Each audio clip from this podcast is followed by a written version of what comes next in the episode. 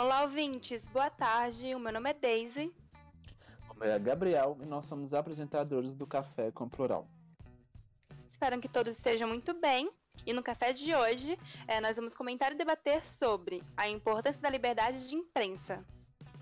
Exatamente. No último dia 7 de junho foi comemorado o Dia Mundial da Liberdade de Imprensa. E por isso, hoje nós vamos falar sobre a importância desse direito que é garantido pela Constituição lembrar alguns momentos em que a imprensa brasileira foi atacada durante e pelo governo. Né? Então, é um dia muito importante, dia da liberdade de imprensa, dia 7 de junho. É, para nós jornalistas, né, se torna um dia mais importante ainda. A gente quer trazer para vocês algumas dessas importâncias e alguns ataques e retrocessos que a gente tem vivido nos últimos anos. Sim, sim, a gente sabe que nem tudo são flores, né? Ainda mais num, num, num, governo brasileiro aí de tantos anos que passaram por tanta coisa, ainda passa, né? Que mesmo tendo uma Constituição que nos garante esse direito, ainda assim sofremos é, represálias, né? De, do, dos governadores. E esse Dia Mundial da Liberdade de Imprensa, ela veio, veio justamente, né, por causa de, de um ato de censura, né, de uma represália. Foi lá no dia 7 de junho de 1977, 77, cerca de 3 mil jornalistas assinaram o um manifesto exigindo o fim da censura e instalação de uma imprensa livre no Brasil. Foi um ato de coragem, já que o país que estava comandado, é, comandado é, pelo Ernesto Geisel ainda andava bem lentamente para o fim da ditadura militar, né, que foi instalada lá em 1964. Um ano e meio antes desse manifesto, em outubro de 1975, o diretor da TV, TV Cultura, o Vladimir Herzog, ele foi torturado até a morte por agentes do governo é, uma forma ali de, de, de ser calado, né? Exatamente, esse episódio do Vladimir Herzog é um episódio muito conhecido, né? É, eles tentaram forjar um suicídio, né? Que nem sequer dava, não, nem sequer estava na altura suficiente, enfim. Foi todo um forjamento ali que foi feito para passar a ideia que foi um suicídio, mas enfim, todos anos depois, né, períodos, laudos comprovaram que ele foi torturado mesmo, né, por mais que o governo militar, a ditadura militar tivesse tentado encobrir isso. E assim, desde 1977, no dia 7 de junho, é celebrado o Dia Nacional de Liberdade de Imprensa. Essa data ressalta né, a importância da liberdade da informação para a democracia brasileira, assim como para todas as outras democracias do mundo. Desde 2002, a organização não governamental internacional Repórteres Sem Fronteiras publica o ranking mundial da liberdade de imprensa. Ele lista o grau de liberdade no, dos jornalistas de 180 países por meio de um questionário preenchido por especialistas da área. Isso, né? Nessa classificação mundial da liberdade de imprensa de 2021, deste ano, o Brasil ficou no e primeiro posição e o país caiu caiu quatro posições em relação ao ano anterior, em que ficou no centésimo sétimo. Isso significa né, uma piora na situação brasileira de liberdade de informação. O levantamento dos Repórteres Sem Fronteira, que é essa, ONG, é, essa ONG, conseguiu comprovar que 11 jornalistas foram assassinados né, por motivos relacionados com a sua própria profissão. É, neste ano, ainda neste ano, né, em 2021. E 324 jornalistas estão presos. Em 2020, o número desses, é, de assassinatos desses profissionais chegou a 49. Então a gente vê que não é um simples ataque, né? É um ataque que, que quer calar, que quer impedir a informação que seja passada, né? E esse, esse ato de, de informação, de, de termos essa liberdade é um ato é, democrático, né? Então a gente, quando a gente vê essa, é, esse triste ranking, essa triste notícia de que 11 jornalistas foram assassinados, 324 jornalistas estão presos, né? Preocupa a gente porque a gente vê que estamos andando para trás, né? Exatamente. Pra, o Brasil é conhecido, né, por ser um país perigoso para jornalistas, né, e a gente já vem vendo, né, como a Daisy muito bem é, posicionou, esses retrocessos ano a ano é, que os jornalistas, é, enfim, o jornalismo em geral vem sofrendo por ataques que vêm até mesmo de dentro do próprio governo, que deveria prezar por ele, porque é, não existe uma democracia sem uma imprensa livre, né? Mas o que é a liberdade de imprensa? É, a gente está falando sobre isso. É, a liberdade de imprensa é a capacidade de um indivíduo de publicar e dispor de acesso à informação através de meios de comunicação em massa, sem interferência do Estado. Embora a liberdade de, de, imprensa seja a ausência da influência estatal, ela pode ser garantida pelo governo através da legislação, né? Então, é justamente isso que eu disse. É essa liberdade de publicar, de debater, é, de não sofrer censura, é, e por mais que o Estado não tenha influência é, sobre a imprensa e não deva ter influência sobre a imprensa, sobre, enfim, os meios de comunicação, ele serve para garantir né, que essa é algo que a gente não vem vendo nos últimos tempos.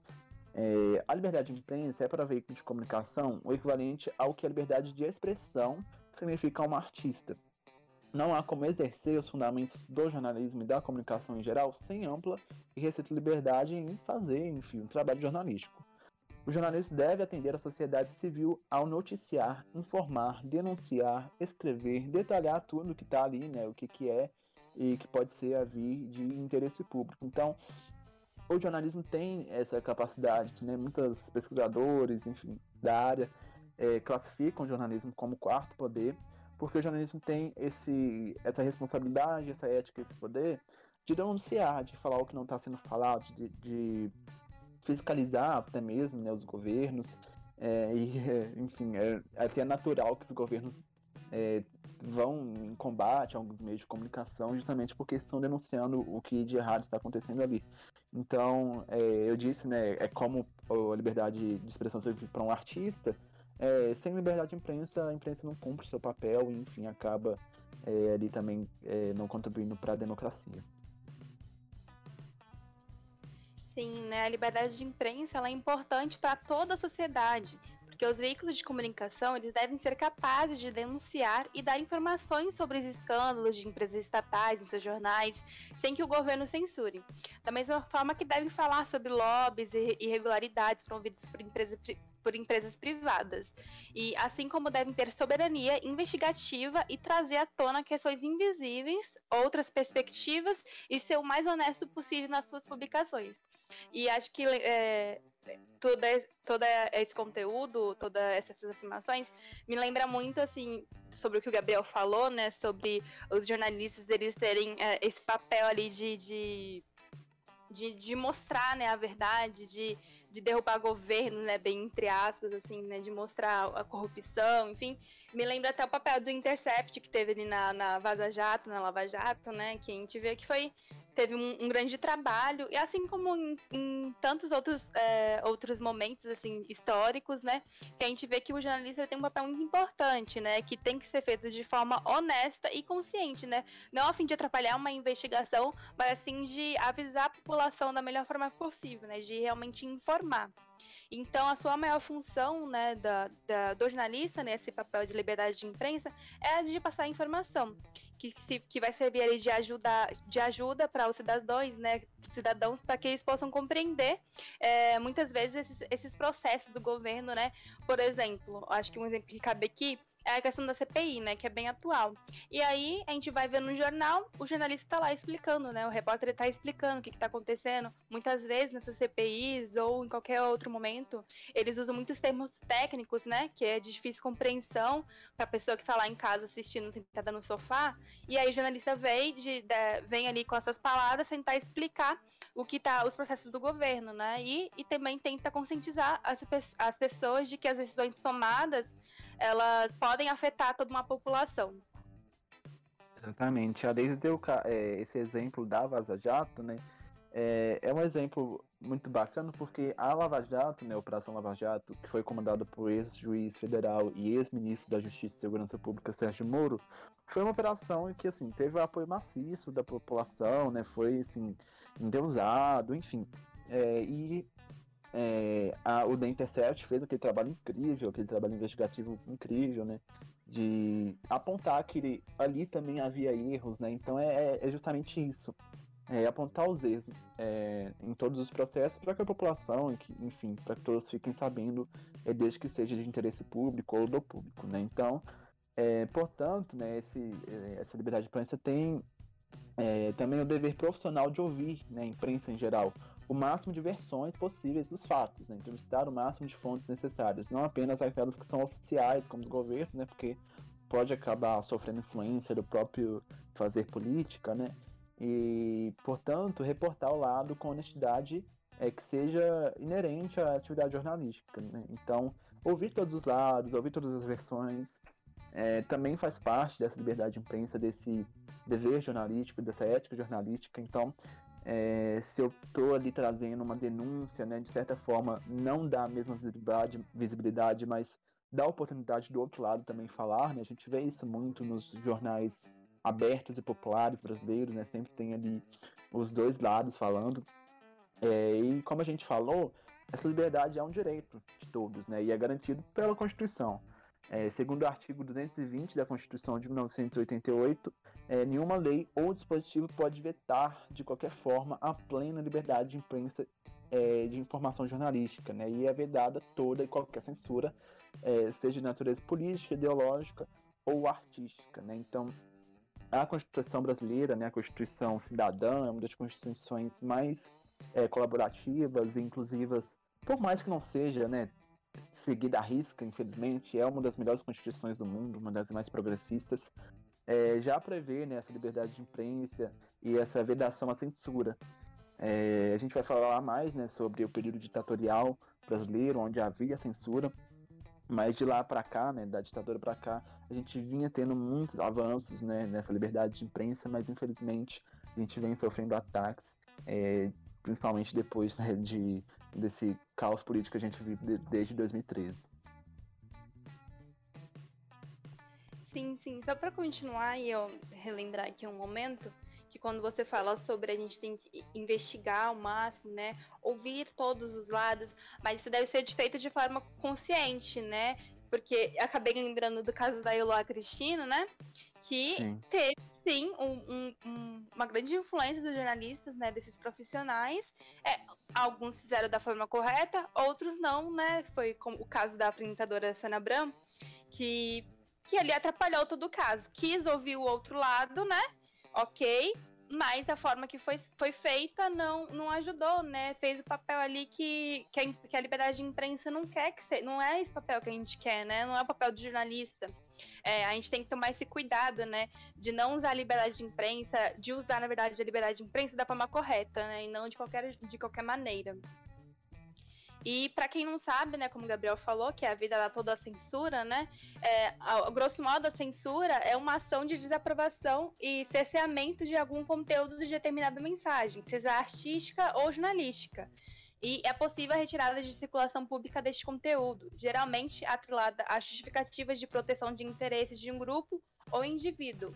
E, é, e a censura ela realmente acontece, não é porque, ai, nossa, esse conteúdo aqui é inadequado, né? Que aí o governo não se faz. Não, a censura pode acontecer por qualquer tipo de conteúdo que, que o governo ali não que acha que não é legal de passar e aí censurou, acabou, ter, tem ali a função de calar realmente essa nossa liberdade, né?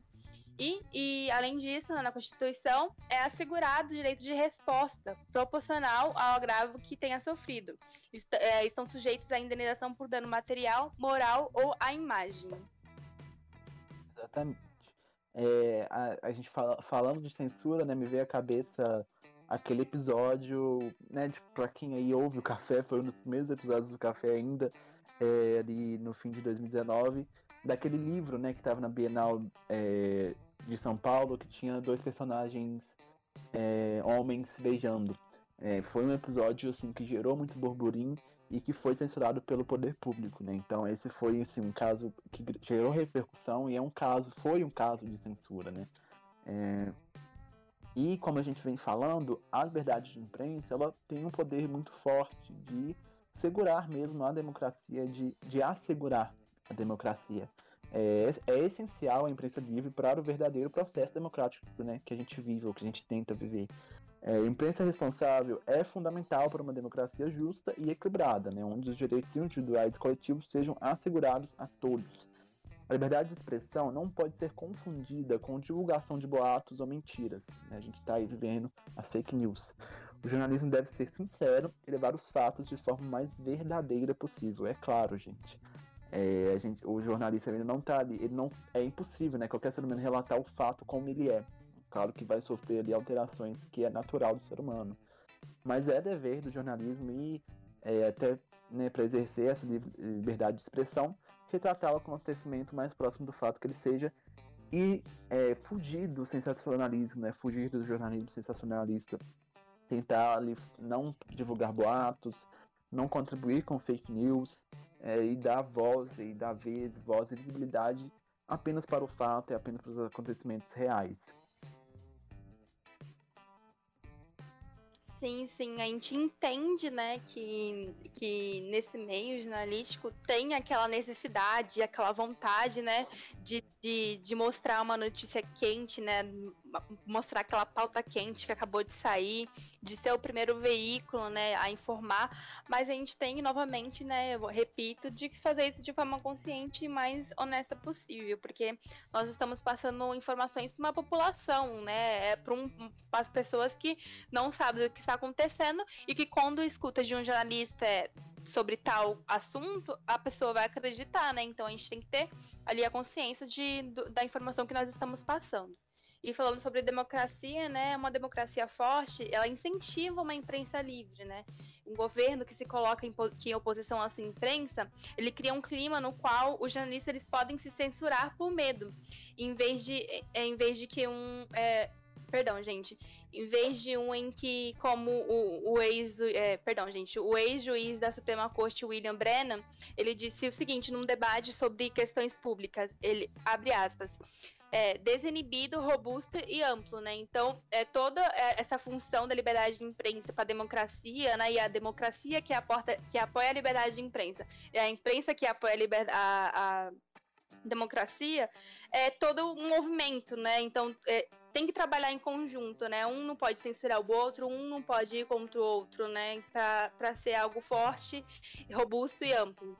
É, a imprensa livre é, portanto, sinal de que se caminha no sentido de fortalecimento da vida democrática, ao lado da pluralidade de pensamentos representada pelos parlamentos. Exatamente, né? Isso que a Daisy, é, que a Daisy disse, né? Que o governo não pode se colocar em oposição à imprensa, é algo muito real, né? É, a gente, né, nesse toda essa política que a gente vive no dia de hoje, no Brasil principalmente, é, há esse embate claro né, entre governo e imprensa. Né? Isso é claro, não é surpresa para ninguém. A hostilidade do governo federal, principalmente com os veículos de imprensa e com alguns veículos específicos de imprensa, né, o que agrava ainda mais é, a situação, porque mostra que há um lado a ser é, né, a ter crédito ou outro a ter descrédito, é, é muito ruim, né? Porque a imprensa sofre um teste de verdade, né? a imprensa livre e a democracia sofre um teste constante com governos como esse, porque são governos que estão sempre no limite do tolerável, né? Estão sempre ali andando em cima da linha é, e cada vez mais jogando essa linha para frente e, e, colocando os limites cada vez mais longe, né? Então é, são grandes testes mesmo para a democracia e para a imprensa livre esses governos que têm como caos mesmo, né? Trabalham com a política do caos. É, e não à toa isso que a Ades disse, né? Sempre que se instaura uma ditadura, as duas primeiras vítimas são parlamentos e a imprensa livre, né? porque a imprensa justamente ela serve para denunciar, então é logo a, a, junto com o parlamento a que sofre os cortes e as censuras. É, um, olhar, um olhar rápido né, pela história basta para comprovar essa constatação que eu fiz. Muitos brasileiros viveram essa conjunção sufocante, né, onde a imprensa e o povo não respiravam liberdade como deveriam. Por isso, valorizamos tanto a verdadeira expressão de uma garantia e de um direito reconquistado com muita luta por muitos brasileiros. Né? Estou falando de ditadura militar que o Brasil teve de 1964 a 1985, se eu não me engano, desculpe se eu estiver errando a data. Foi né, esse período manchado da história brasileira, onde não havia democracia, havia uma falsa né, ideia de democracia, havia censura, havia tortura. A gente precisa falar disso cada vez mais, porque parece que está virando um delírio coletivo chamar isso de revolução, né? Não, foi ditadura militar mesmo. Exatamente, amigo Gabriel. Não há como a gente falar com, sobre liberdade de imprensa, censura e não falar sobre ditadura militar, né? Um momento, como você mesmo disse, manchado, né? Manchado na história do Brasil. Então a gente tem que falar sobre isso. é, a supressão da liberdade de imprensa foi um dos me mecanismos de controle estabelecidos pela ditadura militar no Brasil, como Gabriel disse, mas não foi prerrogativa deste período. Há notícias que desde a época do Império já se tentava controlar a informação. Em alguns momentos da história brasileira, a censura ela foi imposta de modo incisivo. É, um, dos momen um desses momentos se deu com a implantação do Estado Novo, foi ali no governo do Getúlio Vargas, né, quando ele assumiu o poder e é, inaugurou uma das fases mais autoritárias da nossa história. E foi nessa época, por exemplo, que o jornal O Estado de São Paulo ele sofreu intervenção e passou a ser administrado pelo DIP, departamento de o DIP, né, o departamento de, Impre, de imprensa e propaganda, é, órgão que foi criado por Vargas como instrumento de censura e propaganda. Então a gente vê que tem vários e vários momentos, né? Não é uma coisa que é atual, não é uma coisa que foi alguns aninhos atrás, não. É uma coisa que está marcada na nossa história há muito tempo. Isso, e não é uma coisa de lados políticos também, né, Daisy? É, governos de extrema direita e do, governo de extrema esquerda também censuram e também é, cerceiam a liberdade de imprensa. Né? Então não é algo é, tão relacionado aos lados políticos, mas sim ao modo de governar e ao. Nem, não diria nem de governar, né? O modo de, de é, dar andamento a uma ditadura. É, e desde que o homem é homem, né, ele tem, tenta né, manipular a informação, né? Porque a, a comunicação é algo muito poderoso, né? Entre, entre nós todos. Então, é, as relações de poder os, poder, os grandes poderosos sempre tentaram mesmo controlar essas comunicações e o que a gente vê mais recente, né, esses controles de censura estatal nas ditaduras, enfim. É, seja pela essa censura explícita, né, de, de proibir mesmo que certa coisa é, seja circulada, seja por pressões econômicas exercidas pelos governos, inclusive sobre eventuais anunciantes, né, a verdade é que não é de hoje né, que essa liberdade de imprensa é questionada por poderosos de plantão. É, sempre foi assim e continua sendo. Mesmo que de modo velado, escondido pelas né, espertezas políticas daqueles que procuram manter o poder a qualquer custo, né, isso que eu acabei de dizer. É, a imprensa foi alvo de censura durante a ditadura instaurada, né, como eu falei, é, em 1964, que assumiu múltiplas formas, né, além da imprensa é, de 67, a censura prévia, e, e em 1970 a, a autocensura. Então, é, às vezes, gente, não é nenhuma censura explícita, né? Que você vê ali que é, o governo fala assim, você não vai publicar isso, seu veículo não vai receber esse patrocínio. São várias formas, né? essa forma do patrocínio é algo muito, né, que é uma forma de censura, parece ser uma forma moderna de censura, né, de, de não repassar, de diminuir a verba estatal, de inibir patrocinadores, né, enfim todas essas, essas manobras políticas mesmo que devem ser observadas com muito cuidado, porque também é, são censura, né? E também cerceia o trabalho jornalístico. Exatamente, Gabriel. E como você mesmo disse, teve a autocensura. Então, as pessoas, elas sentiam medo, né, de, de, de passar informação mesmo, né? Medo de, de os repórteres mostrarem que, que eram repórteres, mostrar ali que estavam ali para informar, de, de seja de qual forma que for, porque essas pessoas foram perseguidas, né? Durante a ditadura militar, durante a ditadura do Estado Novo, foram perseguidos, censurados, né? Mortos, presos. Então tinha essa autocensura que a pessoa até evitava, né? O jornalista evitava de, de passar uma informação. E então a censura, assim, ela desempenhou um papel fundamental na, implanta ah, na implantação e na consolidação da ditadura, né? Silenciando uns e servindo a outros. Luiz Boaventura, jornalista e coordenador do curso de jornalismo da Uninabuco, Centro, de, Centro Universitário Joaquim Nabuco, ele explicou em suas palavras o seguinte, abre aspas, o conceito de liberdade de imprensa é caracterizado em sua essência pela não influência ou interferência do Estado na publicação de notícias, para garantir aos indivíduos o direito à informação e principalmente a liberdade de, exercício do jornalismo livre.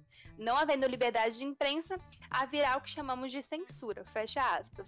Então é justamente isso, né? Não é aquela, às vezes não é aquela censura descarada, né? Como o Gabriel disse, de chegar e falar, não, não vai publicar isso, vou tirar isso, mas é aquela censura nivelada de não patrocínio, de, de, de não dar uma verba, de ameaçar, né? De, de censurar, de, de perseguir, né?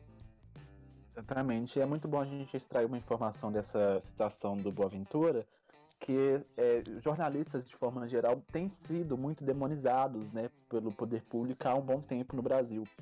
E em muitas dessas retóricas é, é falado né, que a liberdade de imprensa é, seria apenas a cargo do jornalista, né, seria apenas um, uma regalia do jornalista. E não, né, gente? A, a liberdade de imprensa ela é para todos. É, ela serve para todos, ela serve para informar a todos e todos têm o direito de informar e de serem informados. Então, se é, eu compactuo com o governo é, que está promovendo essas, esses ideais de censura e de combate à imprensa, eu estou dando um tiro no meu pé, porque eu estou também ferindo um próprio direito meu que é de ser informado. Né? Então é, é, algo até contra, contraditório. Né? Em Boaventura é, também destacou que a liberdade de imprensa é fundamental para a manutenção do sistema político brasileiro, que é a democracia. Ele disse assim, abre aspas, não existe democracia e uma, é, e uma sociedade livre sem a presença de uma imprensa livre, que possa informar a população sobre o que acontece denunciar os desmandos e irregularidades. As pessoas precisam de informações para que possam formar suas próprias opiniões, a partir de uma diversidade de olhares e opiniões diante de um mesmo fato.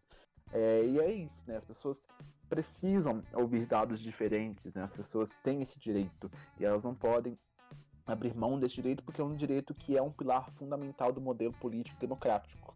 É, muitos, enfim, teóricos falam né, que a democracia vem ruindo aos poucos, mas é, muito se dá por essa demonização né, mundial né, que a gente teve aí a partir, enfim, se a gente for falar sobre isso, falar de Donald Trump, enfim, que jornalistas foram demonizados, né, o termo fake news foi, né, chegou ao seu ápice, né, muitas fake news rolaram no mundo todo. E muito desses abalos que a democracia sofreu, vem sofrendo, tem é, como, é, né, como conjuntura esses ataques à imprensa e à liberdade de, do fazer jornalístico. Isso, e só um comentário, né, justamente sobre isso que se é, não, a gente não tem essa diversidade de olhares e opiniões, né, diante de um mesmo fato, acaba que a gente vai ficar ali, vai pegar somente uma opinião e vai confiar cegamente, né? E não é isso que a gente quer. A gente tem que ter uma ampla diversidade para escolher o lado que a gente vai acreditar, né, entre aspas. É, né, a, gente, a gente trouxe também para vocês alguns casos de históricos, né, de censura, né, para mostrar que não, não, não, aconte, não aconteceu assim só no Brasil ou só na época da ditadura, né, que teve em outros momentos também. Em, é, 213 anos antes de Cristo, é, o imperador chinês Shi Huangdi, é, ao assumir o poder, ele, ele resolve queimar todos os livros publicados até então, sob o argumento de que queria que a história começasse a partir dele. Então, essa foi uma das maiores queimas de livros da história. E então a gente vê que uma, é, é uma questão também de arte, né? É uma censura artística, censura jornalística. Então, todos esses atos de que você proíbe alguém de ter acesso a uma determinada informação é censura, né? Outro caso também foi a censura no período colonial no Brasil. A coroa portuguesa ela possuía uma lista de obras que não podiam circular em seus territórios, incluindo suas colônias obras de teo, teo iluminista ou que criticassem a Igreja Católica ou o absolutismo eram as principais vítimas, né? Então a gente vê aí uma censura de, com, com obra, com, com conteúdo, assim, que seria interessante todo mundo ler, sabe? Para ter, como a gente disse, uma, uma visão de, vários, de um determinado assunto, né? Várias visões, saber conhecer outros conteúdos, mas isso tudo foi censurado. Exatamente. Tem outros exemplos. Desculpa Outros exemplos são né, da era Vargas, né, que apesar né, de ter sido uma era em que teve é, uma aprovação grande, né, muitos é, tinham em Vargas como um pai dos pobres, né, é, em alguma época do seu governo existiam relatos de que sua administração censurava livros, aprendia os livros né, e aprisionava os escritores. Não à toa, em meados de 1940, foi criado né, o que a gente falou, de, que a Deise falou, o Departamento de Imprensa e Propaganda, o DIP, que era encarregado do aparato de censura e da propaganda oficial do governo. É, em outro exemplo, né, aqui perto de nós também, é, na ditadura de Pinochet, é, que foi o ditador chileno, Augusto Pinochet, é, ele defendia que livros como Don Quixote deveriam ser retirados das prateleiras, né, sob o argumento de que era uma obra que estimulava o pensamento, né, a rebeldia. Né, então, toda essa fascinação, né, não querem que a gente pense Isso, né? Falando também sobre ditadura militar, né? após a promulgação do AI-5, toda e qualquer forma de comunicação, que foi é, esse AI-5 foi um dos atos mais rigorosos, né, que a gente teve, toda e qualquer forma de comunicação deveria ter seu conteúdo previamente aprovado e sujeito a inspeções por agentes da administração. Obviamente, né, muitos materiais foram censurados, algumas publicações é, impressas simplesmente deixavam trechos inteiros ou em branco, né, em casos, em casos relatados como, com deixavam com receita culinária, né? Enfim, rasuravam e tiravam toda. censuravam, né? Basicamente, tudo aquilo que eles achavam que devia ser. Exatamente, né? E como a gente vem falando, né? Essa liberdade de imprensa vem sofrendo muitos abalos, e principalmente a partir do governo que a gente vive hoje. É, apesar de termos a Constituição que nos garante nesse né, direito de liberdade de imprensa, de acordo com um relatório realizado pela organização não governamental Repórteres Sem Fronteiras, mostrou que nos dois primeiros trimestres de 2020, o governo Jair Bolsonaro somou 53 casos de ataque contra jornalistas. Em documento sobre os direitos humanos em 2020, o Departamento de Estado americano mencionou inclusive esse número de críticas à imprensa e apontou o desrespeito do governo brasileiro à liberdade de expressão. É muito grave, gente, isso é muito grave. A gente vê um governo que foi eleito democraticamente pela maioria da população e tem sim sua legitimidade, até que sejam realizadas outras, é, outra reeleição ou que seja aprovado, enfim, algum processo criminal, é um governo que tem legitimidade, mas é um governo que, como eu disse anteriormente, que ataca a imprensa, que tem lados preferidos da imprensa, né, que ataca um lado e deixa o outro, né, que, enfim, não vai no debate político de uma imprensa e participa de um programa de entretenimento de outra, enfim. É, 53 casos de ataques contra jornalistas vindo diretamente do é, líder supremo, né, enfim, presidente Jair Bolsonaro, é algo muito grave, algo muito sério que a gente precisa olhar é, com certa indignação, para a gente superar e não passar mais por isso. Sim, sim. Em entrevista à Abrage, Associação Brasileira de Jornalismo Investigativo, o presidente da Ordem dos Advogados do Brasil, a OAB, Felipe Santa Cruz, afirmou que a fragilidade da liberdade de imprensa no país se agravou com a pandemia da Covid-19 ele disse o seguinte: é, abre aspas, em especial neste momento de crise sanitária, ataques a jornalistas e meios de comunicação investidas, é, investidas contra a transparência de dados governamentais fragilizam nossa democracia e são extremamente danosos ao, ao país. É, fecha aspas. Então, eu queria comentar que como o Gabriel disse, foi um, um, um, presidente que foi eleito democraticamente, então ali é, era, tinha que ser, né? A gente pensa assim, que tinha que ser, né? Que era obrigação, era necessário de, dele ser a favor dessa democracia. Mas mesmo que ele fale que é um democrata, né? Que é a favor, a gente vê que as ações e falas deles são contra essa democracia, é contra a liberdade de imprensa. Exatamente. E o Felipe Santa Cruz fala, né, que essa liberdade se, é, enfim, esses ataques, essa fragilidade da liberdade de imprensa se agravou durante a pandemia da Covid-19. É, o governo, né, atual governo de Jair Bolsonaro, foi um governo que foi né, fragilizado né, ao longo da pandemia porque não soube gerir, porque não comprou vacinas, porque não incentivou a população a manter o distanciamento social. E a imprensa justamente é, tornou isso público, né? Levou as aglomerações para televisão, né, que o presidente é, promovia, as falas anti-vacina, anti-ciência, é, anti-medidas de proteção por governadores e prefeitos, e justamente por denunciar e levar isso a público, o governo rebateu de uma forma muito grave. Né? O governo não debateu de uma forma democrática, ele debateu de uma forma é, que beirava ali a agressão mesmo. Né? A palavra certa é a agressão. É, então, é, é, é, um exemplo claro, né? É, o governo não, não geriu e não está gerindo bem a pandemia, a imprensa torna isso público cada dia mais e o governo ataca a imprensa por tornar isso público, né? Isso é uma, um, um avanço, né, para a censura, né? A gente vai deixar avançar mais ainda, a gente vai dar um basta nisso, né? Então a gente tem que pensar nisso, porque até onde vai esses ataques? É... A gente vai citar agora alguns momentos né, em que o, é, presidente Jair Bolsonaro atacou a imprensa. Em um deles, em abril desse ano, quando as mortes por Covid no Brasil se aproximavam de 400 mil, é, Bolsonaro chamou de idiota a jornalista Adriele Veiga, repórter do grupo Aratu. durante viagem à Feira de Santana, na Bahia. A repórter baiana questionou o presidente sobre uma foto divulgada pelo próprio Palácio do Planalto. Na imagem, Bolsonaro segura um cartaz que simula o cartão de CPF com a palavra cancelado, remetendo ao que acontece quando uma pessoa morre. Irritado com a pergunta, ele respondeu ao jornalista, entre aspas, você não tem o que perguntar, não? Deixa de ser idiota, menina. Não tem nem palavras, né, é, para esse episódio. Foi um episódio, assim, surreal de ataque, né, Adriele Veiga. Não sei o que é pior, se é o que ele fez com o CPF cancelado ou se é o ataque que ele fez a Daniele, a Adriele, enfim. É, sobre o cancelado, eu acho que eu não vou nem falar aqui, né, mas exclusivamente sobre esse ataque, né, ele fala, você não tem o que perguntar, não como se ela não tivesse feito uma pergunta, é, como se ela, como jornalista, não tivesse a capacidade para fazer uma pergunta que mereça ser respondida.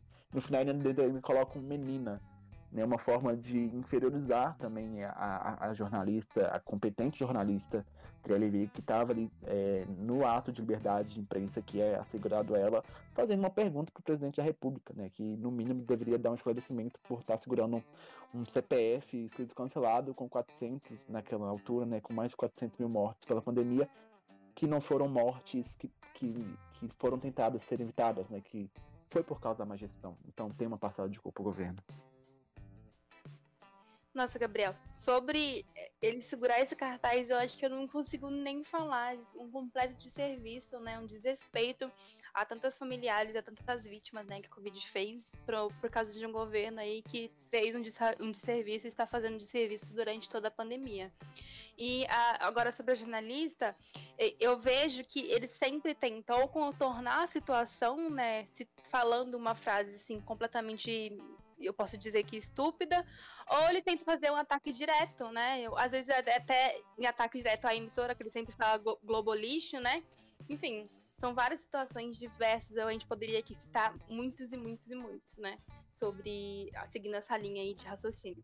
Agora, um outro momento, né, foi que dois dias após os profissionais do jornal O, o Estado de São Paulo serem agredidos em uma manifestação favorável ao Jair Bolsonaro em Brasília no, é, em maio de 2020, no ano passado, o presidente ele mandou repórteres calarem a boca durante um pronunciamento, pronunciamento em frente ao Palácio da Alvorada. Bolsonaro se irritou ao ser questionado por jornalistas e se, se ele havia pedido a troca do superintendente da Polícia Federal no Rio de Janeiro.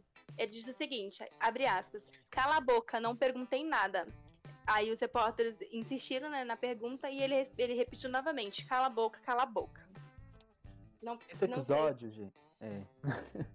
é, a gente fica sem palavras. Mas esse episódio, assim, se a gente pegar esse episódio que aconteceu com o Bolsonaro e um episódio de João Figueiredo durante o período ditatorial brasileiro, é, a semelhança, gente, é incrível. Depois vocês pesquisem é, João Figueiredo xingando jornalistas, assim, bem genérico, porque esse episódio é bem conhecido. É muito igual, é muito igual. A postura, o cala-boca, né, o cala-boca, gente, é, é uma palavra muito forte, né? Você está limitando o ato de fala do outro, você está insignificando a fala do outro, e no caso de do outro ser um jornalista e você ser um agente público, isso agrava muito mais a situação, isso se torna uma tentativa de censura. É, enfim, é, se a gente for parar para analisar esse cala-boca, a gente ficaria programas aqui é, falando. É, e a é. mudança Pode falar, pode falar dele. Pode interromper, desculpa de interromper. É que. Que quando você diz que tá calando um jornalista, né? Eu entendo também que não está calando apenas uma pessoa, né? Está calando toda uma profissão e também está, tipo assim, é, limitando, né, a, a, possibilidade do povo, dos próprios eleitores deles, dos próprios apoiadores e não apoiadores de receberem uma informação, né? Então, é muito grave quando ele tem uma fala como essa. Exatamente. E a, a mudança, né, esse caso, é, na da Polícia Federal no Rio havia ocorrido no mesmo dia que Bolsonaro nomeou um novo diretor-geral da cooperação, delegado Rolando Alexandre de Souza. Após deixar o posto de, é, de, ministro da Justiça do governo Bolsonaro, o ex-juiz Sérgio Moro disse que Bolsonaro é, o havia pressionado para trocar o presidente do Rio, né? então só contextualizando a situação. É, o Rio de Janeiro é a base eleitoral é, de dois filhos do presidente, né? o vereador Carlos Bolsonaro, é, que é do Republicanos do Rio de Janeiro, e o senador Flávio Bolsonaro, também do Republicanos, ambos investigados por autoridades estaduais. só dar uma retomada deles, uma coisa que me chama a atenção nesses episódios de cala boca e de hostilidade, é que eles sempre vêm acompanhados de palmas, né? O presidente parece que sempre está ali acompanhado de um batalhão é, do núcleo duro de apoio dele, que sempre aplaude a situação, e isso é muito triste, gente. Eu fico muito triste quando eu vejo o presidente atacando é, jornalista descaradamente, é, ferindo a liberdade de imprensa e ainda ser aplaudido com isso. Isso me deixa muito preocupado.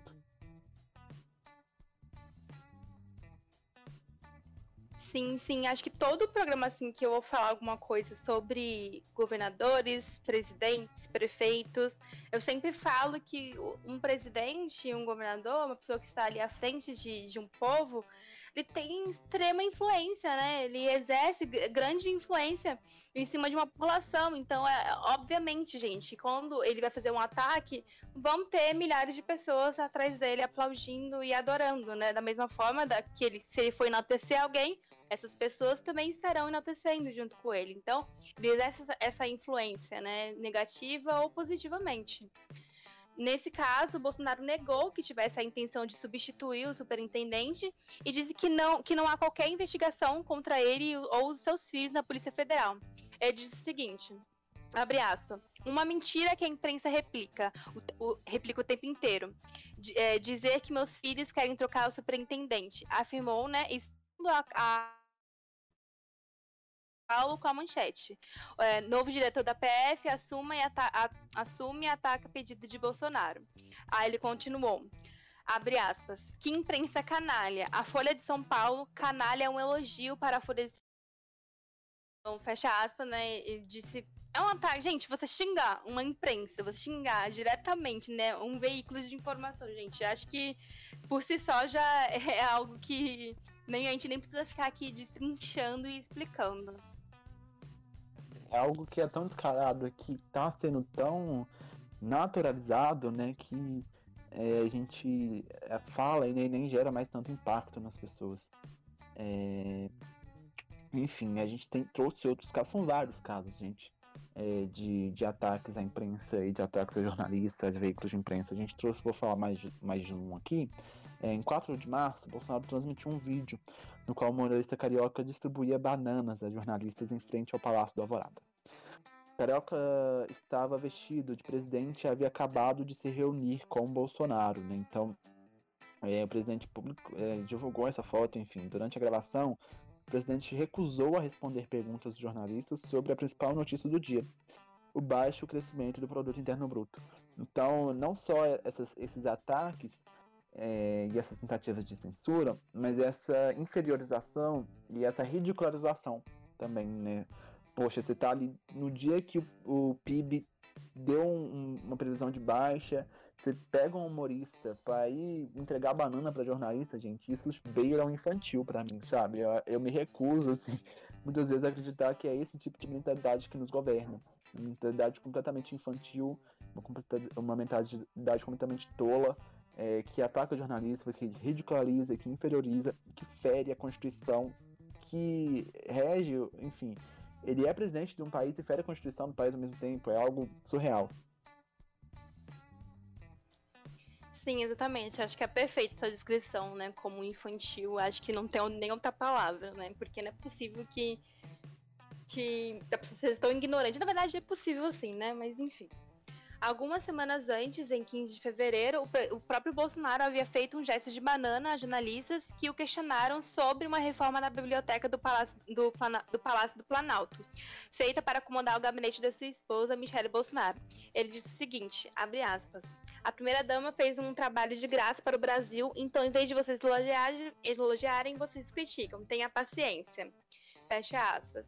Enfim, né? É a gente trouxe várias, só pra, a gente só falar essa parte para concluir aqui sobre esse caso, mas como o Gabriel falou, tem vários e vários né, de, momentos assim que, que o presidente fez ataques à, à, à, imprensa. Eu aconselho até vocês pesquisarem, só jogar aí no Google é, é, momentos em que Jair Bolsonaro atacou a imprensa, que vocês vão encontrar assim vários e vários e vários. Exatamente, né? E como a gente disse, isso vem crescendo cada vez mais. É, os atos de violência contra a imprensa vêm crescendo a cada ano, né? segundo dados da própria FENAGE, a Federação Nacional dos Jornalistas, no relatório Violência contra Jornalistas e Liberdade de Imprensa no Brasil, foram registrados 208 ataques a veículos de comunicação e a jornalistas só em 2019, que significa um aumento de 54,07% em relação ao ano anterior. Dados do relatório mostram que em 2019 houve dois assassinatos, 28 casos de ameaças ou intimidações, 20 agressões verbais, 15 agressões físicas, 10 casos de censura e outros de impedimentos ao exercício profissional. Então, são dados alarmantes que a FENAGE traz para a gente sobre esse crescimento da cerceamento da liberdade de imprensa no Brasil.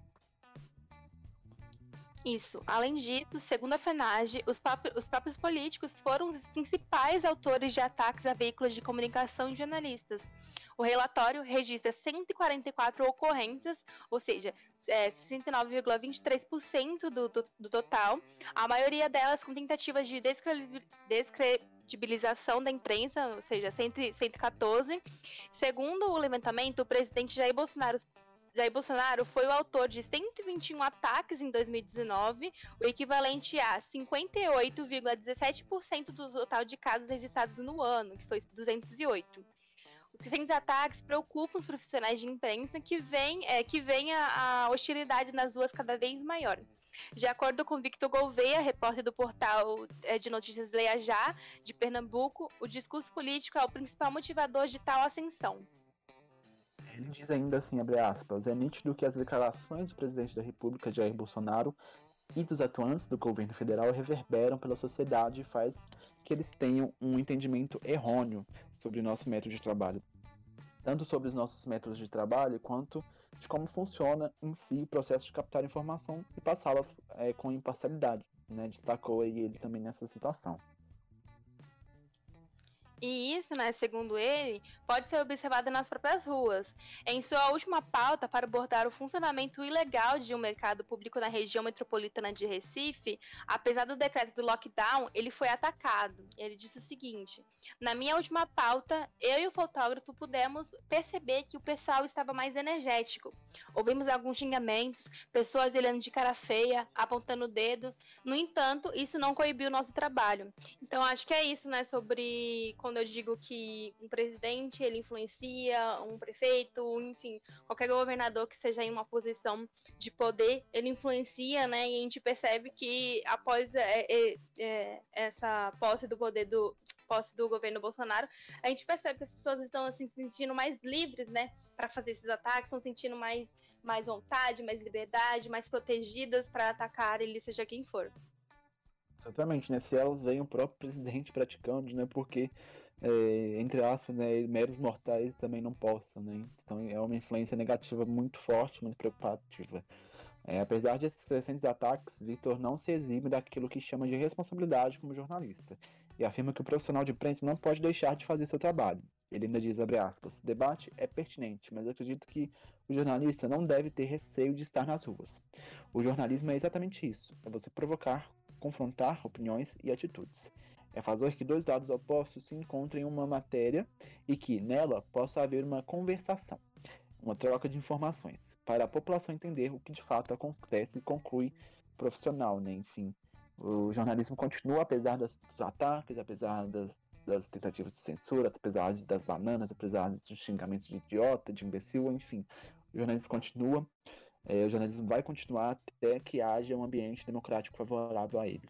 Então, é, a gente né, fecha o programa de hoje com essa reflexão né, sobre a importância da liberdade de imprensa e sobre a gente parar para pensar sobre qual modelo de país, qual modelo de democracia a gente vai querer viver o restante de nossas vidas, a gente vai querer deixar, enfim, para os nossos é, filhos e netos, né? Porque esses ataques eles são crescentes, eles vêm sendo crescentes. E, e a linha, né, a linha tênue, o limite tênue, tem sido jogada para frente cada vez mais. Né? Se a gente talvez há, alguns anos, 5, 6, 7 anos atrás, se a gente visse declarações como essas, a gente ia ficar horrorizado, né? Ia ter uma comoção. Hoje em dia a gente normalizou, isso não pode acontecer.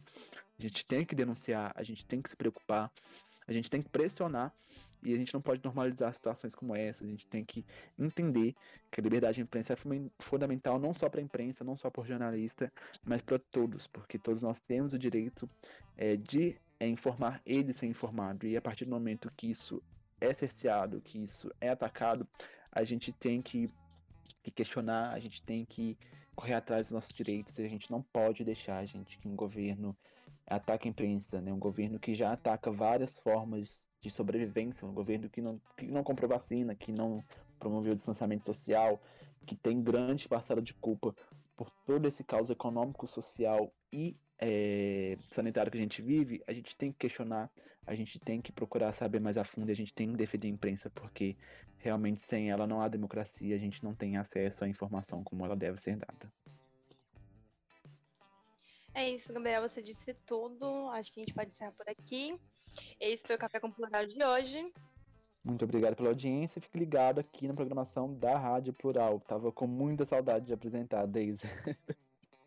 É isso, gente. Siga a gente nas redes sociais, Café com Plural. Acompanhe uh, todas as programações, todos os outros programas aqui no site da Rádio Plural. E é isso, até a próxima quinta-feira.